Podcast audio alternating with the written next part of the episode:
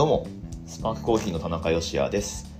この放送は仙台で自家焙煎のコーヒーショップを経営しております私がちょっとためになるコーヒーの話とビジネスと子育ての両立目指して奮闘する日々の話をお届けする番組です。さて今何してるかっていうとはいどうぞ娘に離乳食をあげながら収録をしておりますけれども今日もやっていきましょう。はい。まあまああのお店経営しながら子育てとまあでもあとはね運動もして充実した日々を送ってるんだと思います。はい。収録してるの火曜日で毎週火曜日ボルダリング行ってるんですよ。今年から始めてというか今年から再開して今4月もう下旬になってますけど、まあ、続いてやってますね、うん、週1だと、まあ、その上達スピードってやっぱり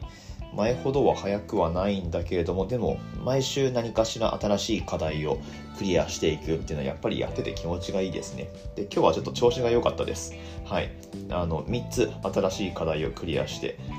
ね。あのジムの方ではそうそうなんかイベントシューズの試し履きイベントみたいなのをやっててまあ前使ってたシューズあるんですけれどもちょっとあの古いのでいつもジムでシューズお借りして使ってるんですよ現状。ただレンタルシューズってまあそのスペック的にはそこそこのものなのでなんかやっぱ初めての方っていうか本当ビギナーさんが履く用の靴になるのでちょっとレベル上がってくると物足りなさを感じるわけなんですけれどもまあ今日の試し履きイベントではある程度上のレベルまで対応できるシューズが多分試せるみたいなね。なので時間いっぱい使って試し履き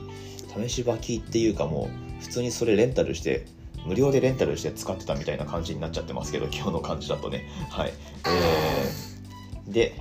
1万9800円がなんかキャンペーンで1万8000円になってるっていうさ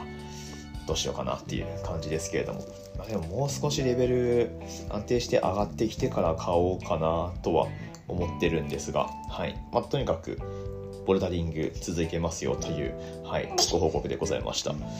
まあそんなこんなでね、あのコーヒー屋をやってるんですけれども、お話しする内容としては、まあ、やっぱりコーヒーのことを求められてると思うし自分自身もなのでコーヒーのことをもっともっと勉強して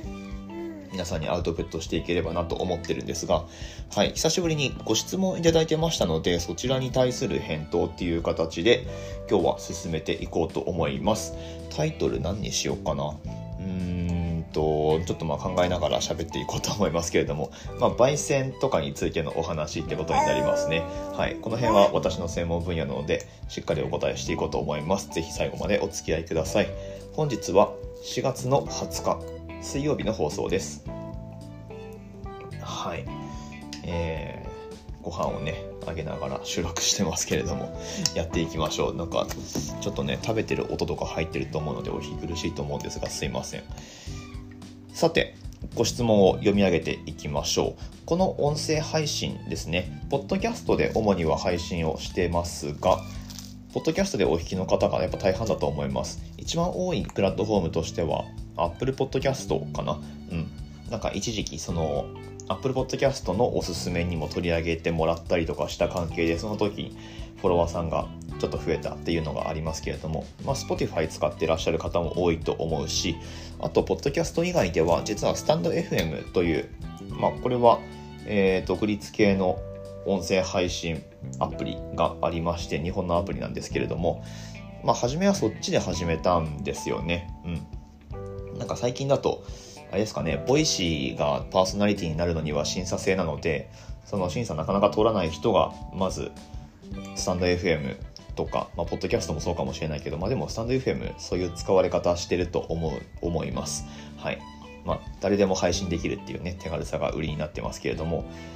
で、そんなスタンド FM だと、まあ、番組に対してコメントができたりとか、あとはレター機能って言ってお便りを送ることができます。まあ、つまりこれ DM ですね。うん。DM を送ることができるんですけれども、ただ、あの、DM 送ってくださる方の、なんていうか、プロフィールっていうのは僕らは見れないので、まあ、なんか、お名前とか、何かしら分かる感じで書いていただけるとありがたいんですが、今日の方は、えー、まあ、ちゃんとそういう感じで送ってくださってますね。ありがとうございます。はい。では早速ご質問を読み上げていきましょう。レターですね。読んでいきます。はじめまして。Apple Podcast の方でいつも楽しく拝聴しております。サッキャンボーイと申します。サッキャンボーイさん、ありがとうございます。ここ数年でコーヒーにはまり、自家焙煎と聞いてはいろんなお店のコーヒーを飲んでいるのですが、えっ、ー、と、素人ながらこれはアフターテイストが弱い。コクが抜けている気がする。なんて感想を持ちます。うん。えー、そこで質問なんですが、例えば同じ品種で焙煎度合いも同じコーヒーがあったら、ロースターさんや焙煎機、焙煎の腕は味わいとしてどういった部分に違いが出てくるのでしょうか？はい。ちなみに抽出方法で違いが出ないように同じ方法や、はいはい、どうぞ。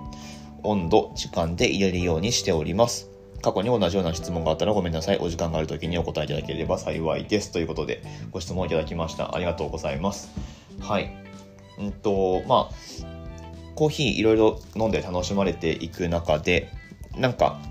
うん、そのあんまり美味しくないものに出くわすことがあるっていうことでしょうかね。はい。で、同じ品種、焙煎度合いも同じものがあったら、えー、焙煎機や焙煎の腕、味わいとしてどういった違い、うんうんうん。まあ、これはつまり、あれかな。まあ、その生豆の農園だったり、まあ、豆の品種というか生豆の時点のスペックが同じ場合に焙煎を経てどういう違いがあるのかっていう、まあ、ざっくりそういったご質問になるんだと思います。まあ、焙煎機のそのメーカーによる違いとかあとは、まあ、焙煎度合いが同じっていうのは、まあ、大体そのざっくり浅入りって呼ばれる中でもいろいろこう焼き方ってあるわけなんですね。うん、で、まあ、そこでどういった違いが出るのかっていうことなんですけれども。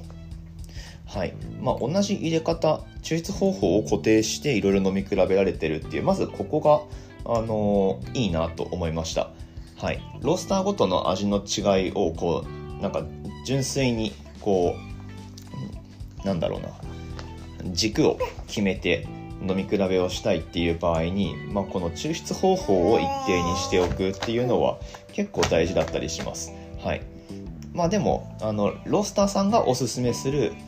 その一番美味しい飲み方で飲むっていうのもまたそのロースターの味を味わう楽しみ方の一つではあると思うんですけれどもまあこと飲み比べをするっていう場合にはやっぱ抽出の条件を揃えるっていうのはまず大前提なのかなと思います。まあ、そういった意味でえー、まあ、しっかり飲み比べをね日頃からされてるんだと思います。結構多分結構いろいろ飲まれてる方なんだと思いますけれどもはい。これはアフターテイストが弱い。コクが抜けているなんていう感想をまあたまにってことでしょうけど、うん。まあ、例えば同じそのなんだろうな何にしようかな何でもいいんだけどそのコロンビア産の例えばゲイシャとかゲイシャウォッシュト飲んだ時にまあなんか後味が弱いとかゲイシャなんだけど後味が弱いみたいなね。はい。あのコクがちょっと薄いとかね。なんかそういう感想を持たれることがありますよと。うん、でえっとまあ確かにその生豆の種類で言ったらこれ結構ロースターごとにあの被ってる場合ってあります。うん、どうやったってその仕入れって突き詰めて考えるとなんかいいものを使おうと思ったら仕入れ先ってかぶってきちゃったりするのであのうちのスパークコーヒーの仕入れてる生豆で東京のお店とかぶってるなんてことはよくあります。はい、まあ具体的にはそういう状況であのロースターごとにどういう風な味の違いがあるのか。でそれは何でかっていうことだと思うんですけれども。これねいろいろ要因があるんですよ。でも結構一番大きな要因なのはその焙煎機のメーカーの違いっていうよりも僕はやっぱり焙煎環境の違いだと思います。焙煎環境ってどういうことかっていうとそのそもそも焙煎機をお店に設置するにあたってうんと、まあ、ちゃんと煙突を排気ができるように出しているかとかうんと焙煎機を置く十分なスペースをちゃんと確保してるかとかね、うん、あのそういう外側の部分というか、うん、まあ、そういうのが味わいに結構影響するんだと思います。はいまあ、特にその煙突の出し方っていうのはめちゃくちゃ重要ですね。ここ結構なんか適当にえー、やっちゃってるお店があるっていうとなんか角が立ちそうですけどまあでも実際そうなんだよな。うん。あのまあ、この放送ではなんか特にちっちゃいお店さんの名前を出してここが良かったあそこがダメだったみたいな話はあんまりしたくないのでちょっと避けますけれども。はい。まあでも実際だいぶ有名なお店とかでもあの何飲んでも美味しくないっていうことは結構あったりします。はい。まあでもその美味しい美味しくないも主観と言ってしまえばそうなんだがただうんとでも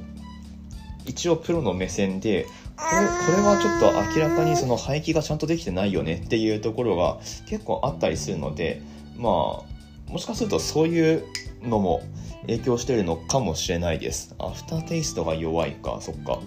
うん。まああとはその浅煎りっていうざっくりした焙煎度合いの中でもいろいろ焼き方ってあるんですよね浅煎りって単に短時間で焙煎するっていうことでもないので短時間って言ったとしても例えばえっと何をもって短時間とするかって別にその尺度はないんですよ。うんまあ、ロースターそれぞれに、えー、なんか自分が普段やってるものと比べて時間が短いか長いかっていうまあ、ただそれだけのお話なんですよね。だから一概にその例えば7分くらいで焙煎終了する豆が短時間焙煎かっていうとそういうわけでもないし人によっては10分で焙煎するっていうのがえめっちゃ短いですねっていう場合もあるだろうし、うん。まあ、その辺りえー、まあ、そこが焙煎の腕の見せ所ってことになるんですけれどもただまあ一つ言えるのはやっぱりその焙煎方法が通用するのってその人が使ってる焙煎機のその焙煎環境にのみ。えっ、ー、と違う。その人が使ってる 焙煎機の焙煎環境においてのみ通用するっていう。まあそこ結構ねあの誤解されてるところだと思います。なんか何度で仕上げるといいですみたいな。あのものによっては本に書いてあったりもするし焙煎のうちではこうやってますみたいな事例としてその焙煎のあのグラフが載ってるものとかもあるんですけれどもそれあくまでそのお店で通用してることってことになるので、うん、それぞれの正解というか落としどころっていうのはそれぞれのロースターが、えー、適切なところを見つける必要があるんですよね。うんこれ焙煎機のメーカーが同じでも厄介なことに同じなんですよ例えばプロバットの、えー、あれなんだ今のプロバットをね5キロのやつを使ってるお店って今結構あると思いますけどじゃあその同じ焙煎機を使ってるから、えー、必ず2キロ生豆を入れた時に180度で最初にハゼが来るかっていうと全然そんなことはないんですよね。やっぱりその煙突の出し方どうしてるかとかうんとどこにどういうふうに焙煎機を置いてるかとかねそれ結構影響したりしますあのどれだけ吸気できるかとかっていう問題も関わってくるので、うん、それによってそのガスの燃焼効率がどうこうとかっていう、まあ、そういう科学的な話僕はあんまりできないですけど、まあ、でも感覚的にあのそういうところが影響してるんだなっていうのはなんとなく分かります。はいまあ、つまりこの質問に対してえっ、となんか答えをバシッと出すとすればちょっと待ってくださいね。同じ品種焙煎度合いも同じコーヒーがあったら、えー、焙煎の腕味わいとしてどういった部分に違いが出てくるのでしょうか。うんうんうん。うんとまあでも今言ったことってなんだろうな一つにはその味わいの綺麗さっていうところにつながるしあとはもう一つはそのフレーバーの豊かさというか、まあ、これ質問者さんが言ってるアフターテイストが弱いとかもしくは強いってことにつながるんですけどあのちゃんと風味が develop してるかっていう、うんまあ、そういうことだと思うんですよね。しっかりこう熱が加わって成分変化が起こってで、まあ、コーヒーの香りとして好ましいものがちゃんと、えー、化学変化で起こってるかどうかっていう、まあ、そういうことなんだと思います。で最初に言ったその綺麗さ味わいの綺麗さクリーンかどうかっていうのはここはやっぱりその排気煙突の出し方っていうところにすごく大きく影響を受けます。でこれ、うんと、分かりやすいチェックの仕方があってまああとアフターが弱い強いの話もそうなんですがなんかね同じ品種の豆でで焙煎屋さん違いのものでもし飲み比べられるのであればやっぱり条件を揃えて抽出してもらった上でそのコーヒーが冷たくなってから判断するっていうのが一つのやり方なんだと思います。やっぱ冷めてきた時にその良くない味わいってすごくわかるんですよ、うん、冷めた時に。でまあそれがなんだろうな冷めて冷たくなった時になんかもうのっぺりしちゃってあの風味が全然感じられないあったかい時にあったはずのなんか、え、フローラルな香りが全然ないとかすぐ消えてしまうとか、うん、それはまあやっぱこうカロリー不足っていうのが考えられるしもしくは冷めてきてなんかちょっと渋くなってきたとか、えー、もしくは暖かい時にはちょっと分かりづらかったなんかこうもやっとした感じ、うん。まあ、それスモーキーな感じだったりすると思うんですがっていう、まあ、とにかくネガティブな味わいが冷めてくるとより目立つようになってくる、まあ、例えば、えー、その2つ飲み比べた時に片方はいいんだけどもう片方がなんかこう美味しくなくなってくるみたいなそういうことって多分あるんだと思います。はいまあ、そこに差が生まれてるっていうかね実際問題、えー、結構そういうことが起きがちです。はい、えー、という感じでご質問の答えになってるでしょうか。うん、まあとにかくその焙煎に問題があるとすればまずそもそもの焙煎機の設置方法煙突の出し方っていうのは味わいの綺麗さっていうところにすごく影響をするしあとはなんか風味の豊かさの部分で言ったらこれはちゃんとカロリーが生豆に伝わるようなスペックの焙煎機をそもそも選んでいるかっていう、うん、熱がしっかり伝わるかってことですね。あとは蓄熱がいいかどうかっていうか、うん、そういう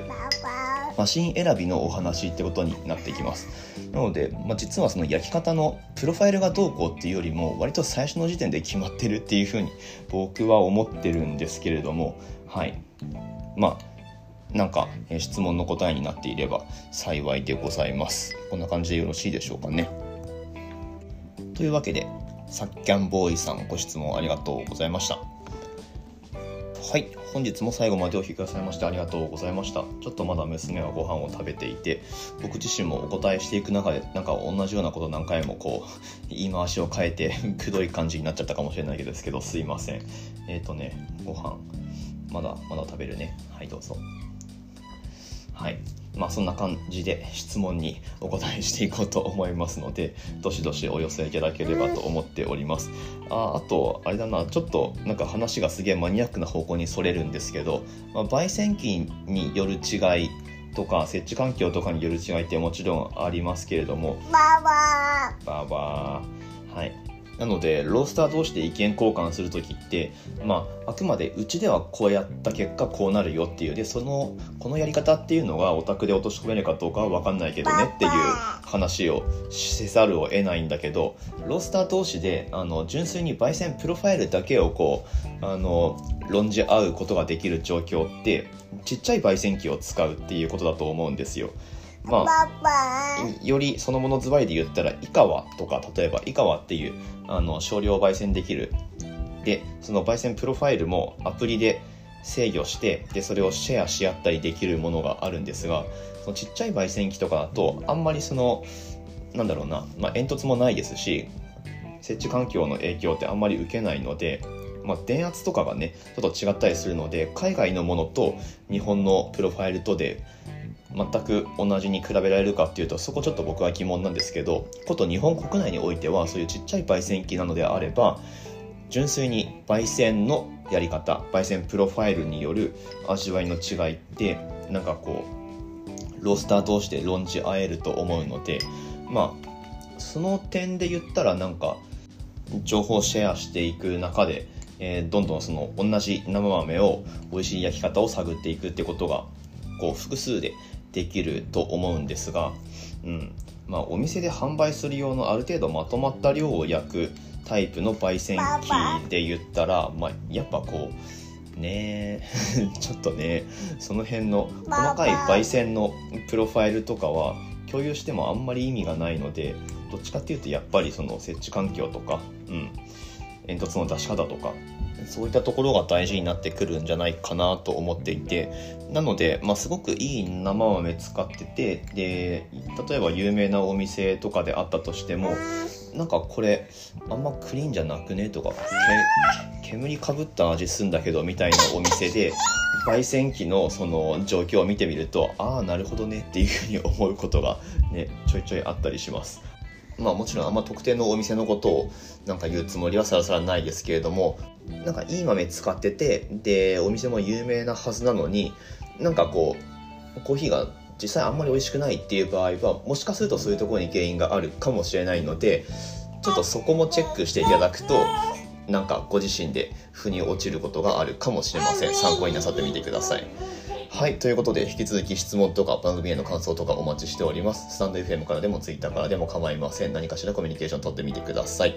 はい。スパークコーヒーのオンラインストアは楽天市場に出店しております。本日20日はゼロのつく日ということで、エントリーしてポイントアップの日になってます。さらに、楽天ゴールデンイーグルスって今首位なんですね。はい。楽天が勝った次の日は、それもまたなんか別でキャンペーンがあってエントリーしてもらうとポイントが少しアップしますよとかあとはまあプロスポーツチームですね。ヴィッセル神戸とかあとはバルセロナ FC バルセロナとかも、えー、勝った次の日はポイントアップっていうのがありますんでぜひチェックしていただいてエントリーできるキャンペーンにはエントリーしてお得にお買い物されてみてください。ということで明日の放送でまたお会いしましょう。美味しいコーヒーで一日が輝く。Good Coffee. Sparks Your Day. スパークコーヒーの田中でした。ごちそうさま